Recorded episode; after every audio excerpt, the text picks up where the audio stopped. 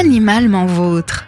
Animalement vôtre, Vincent Coupry. Bonjour et bienvenue dans Animalement Vote sur Sun. En ce début d'année, je vais aborder le très complexe sujet de la domestication du chien. Définir ce qu'est la domestication s'avère périlleux. Résumons-la par le contrôle de la reproduction de l'animal par l'homme et par une modification des caractéristiques morphologiques, physiologiques et comportementales sous l'influence de la sélection. On compte actuellement une trentaine d'espèces domestiques, du chien à l'abeille en passant par le renne et la vache. Intéressons-nous au processus qui a conduit à la domestication du chien. Une certitude, le chien est issu de la domestication du loup, ou plus exactement de la domestication d'un ancêtre commun au loup actuel. Par contre, si son processus reste inconnu, la domestication du loup est la première qui ait existé. Soyons clairs, à aucun moment un humain ne s'est dit Tiens, ce loup ferait un bon compagnon de chasse ou de promenade, je vais les garder près de moi. L'hypothèse la plus commune est celle du tas d'ordures. Le loup s'est approché de l'humain par intérêt, se nourrissant des déchets de son alimentation, et l'homme y a trouvé à son tour un intérêt, protecteur, le loup signalant la présence de dangers potentiels, humains ou animaux. L'hypothèse de la curiosité des louveteaux qui se seraient approchés de l'homme pour voir n'est pas à exclure. Orphelin ou pas, ces louveteaux auraient pu être capturés très jeunes, ce qui facilite la sociabilisation. Comme l'humain, le loup est une espèce sociale, vivant en groupe avec, comme dans chaque groupe, une organisation avec des règles dans les interactions et la communication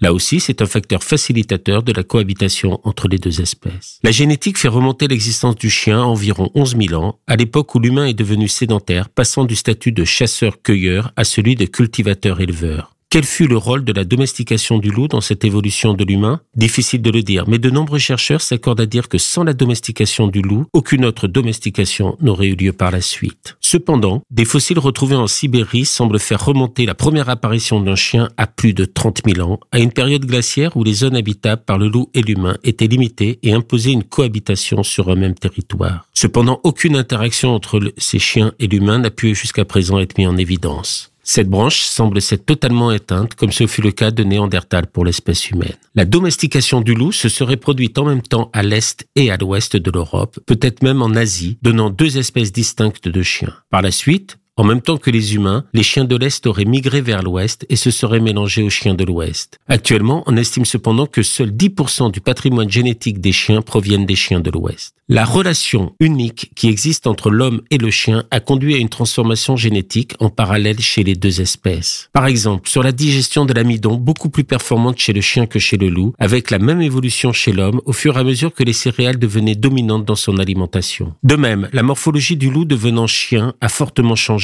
le rendant plus avenant, plus expressif pour le regard humain. Qui n'a jamais craqué pour le regard d'un chien? Cela est dû à une modification de la musculature des sourcils par rapport à celle du loup. Son comportement aussi a changé. Le chien a appris à lire les émotions humaines et interagir en fonction. Cette capacité a conduit vers une communication émotionnelle exclusive qui en fait ce compagnon à nul autre pareil. Le développement du cerveau du chien a aussi évolué au cours de cette domestication. Les chiots et les louveteaux ont des comportements similaires, joueurs, amicaux, curieux, aboyeur. Mais si le loup en grandissant devient distant, agressif, suspicieux, le chien reste amical dès lors qu'il continue à vivre des expériences positives au contact des humains. Le loup traque sa proie en groupe et la rapporte au nid, comportement que l'humain a su exploiter pour en faire un compagnon de chasse. De la même manière, il prévient le reste de la meute de l'approche d'un danger potentiel, rôle de gardien encore dévolu au chien. La proximité ainsi créée a ensuite conduit à d'autres usages du loup devenu chien, comme tirer des traîneaux, garder des troupeaux. Nous l'avons dit, avec sa domestication et la pression de sélection exercée par l'humain, la morphologie des chiens a fortement évolué, avec des différences qui n'existent dans aucune autre espèce de mammifère. Quand on pense que certains chiens peuvent faire plus de 70 kilos alors que d'autres ne dépasseront pas le kilo. Et pourtant ce sont tous des chiens. La morphologie générale aussi a changé. Quoi de commun entre un mastif et un chihuahua?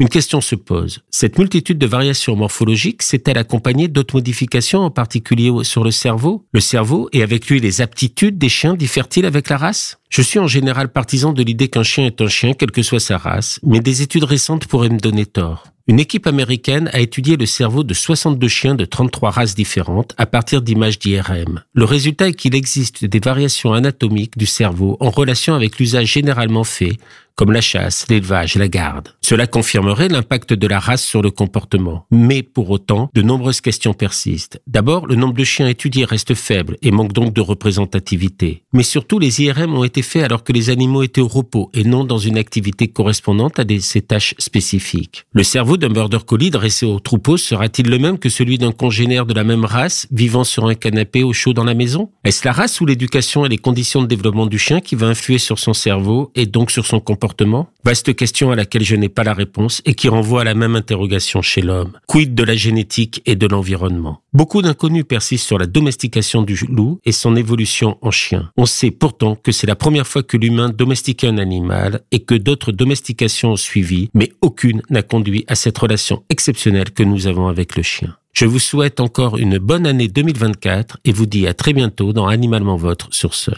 Pour réécouter, partager, vous abonner à nos programmes, rendez-vous sur les plateformes de Sun.